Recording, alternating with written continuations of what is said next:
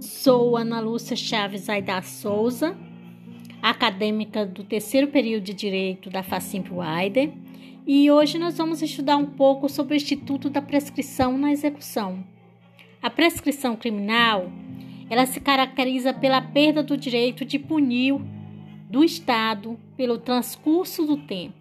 e, de acordo com o artigo 61 do Código de Processo Penal, a prescrição deverá ser determinada de ofício pelo juiz ou por, ou por provocação das partes em qualquer fase do processo.